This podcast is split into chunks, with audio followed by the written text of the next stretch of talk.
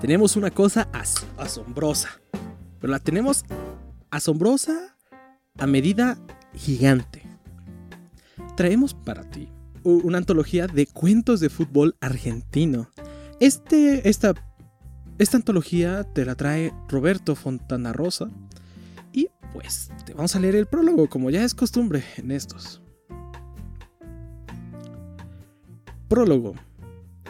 Cortita y al pie. No crecí queriendo ser como Julio Cortázar. Crecí queriendo ser como Hermindo Onega. Por eso llegué a la literatura por la puerta de atrás, con los botines embarrados y repitiendo siempre el viejo chiste.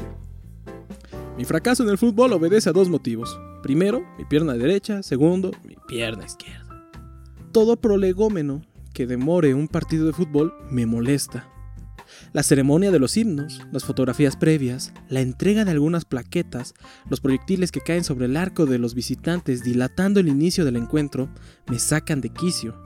Y algo de eso se trasunta en el cuento mío que integra este libro conocedor de esa ansiedad por el pitazo inicial, sabiendo la expectativa que a uno carcome hasta el momento en que empieza a correr la pelota. Abreviaré en lo posible este dichoso prólogo. Entiendo largamente el deseo imperioso del amigo lector por deleitarse con un Juan Sasturain, un Pancho O'Donnell, un Negro Dolina o un Gordo Soriano. Figuras que quizás, caprichosamente, junto con Constanini, Fernández Moreno y quien esto escribe, pueden ir al banco de suplentes si el primer equipo forma, como se anuncia, con Sacomano, Cohen o Lucero, Fresas, Borges y Valenzuela, Gandolfo Hecker y Bioy Casares, Feinán, Mayer y Libertila. Pero es bueno aclarar que en esta lista de buena fe y mejor letra no hay titulares ni suplentes. La editorial nos ha prometido que todos podremos lucirnos ya que este maravilloso grupo humano es como si fuera una gran familia tanto que vale consignarlo para evitar sorpresas.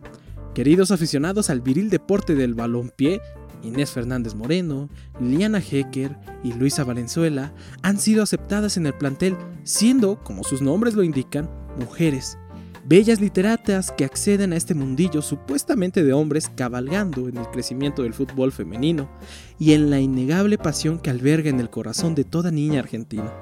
Y basta de palabras.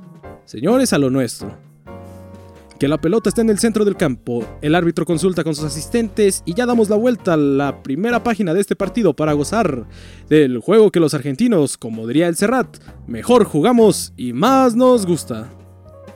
Roberto Fantarosa. No preguntes por qué, pero me metí dentro de una radio. Y bueno, si te gusta la idea de estas antologías, Sintonízanos los próximos días que vamos a tener una selección especialmente para ti. Y recuerda que también esto es por parte del bloque de Guadalupe Reyes en el que estamos leyendo un montón de cuentos. Así que dale like a la página y síguenos en Spotify. Por favor, te lo agradeceré muchísimo. Sin nada más que decir, gracias y te estamos esperando en los siguientes días o en todo Guadalupe Reyes, como quieras.